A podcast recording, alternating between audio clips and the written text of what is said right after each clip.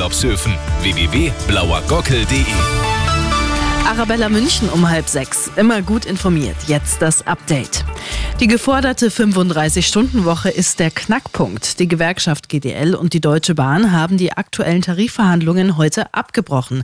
Eigentlich wollten sie sich bis Sonntag auf einen neuen Tarifvertrag einigen.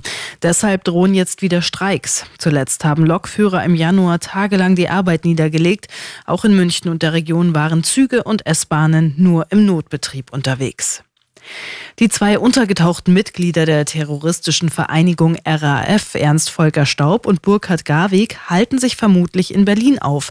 Aus diesem Grund fahndet das Landeskriminalamt Niedersachsen noch intensiver in der Hauptstadt. Am Montag wurde in Berlin-Kreuzberg die 30 Jahre lang untergetauchte RAF-Terroristin Daniela Klette verhaftet. In ihrer Wohnung wurden schwere Kriegswaffen gefunden. Und noch die gute München-Nachricht. Wieder weniger Stau an der Landshuter Allee soll es geben. Die Busspur an der Ecke Nymphenburger Straße wird aufgelöst. Stattdessen gibt es dort dann eine 70 Meter lange Einfädelmöglichkeit.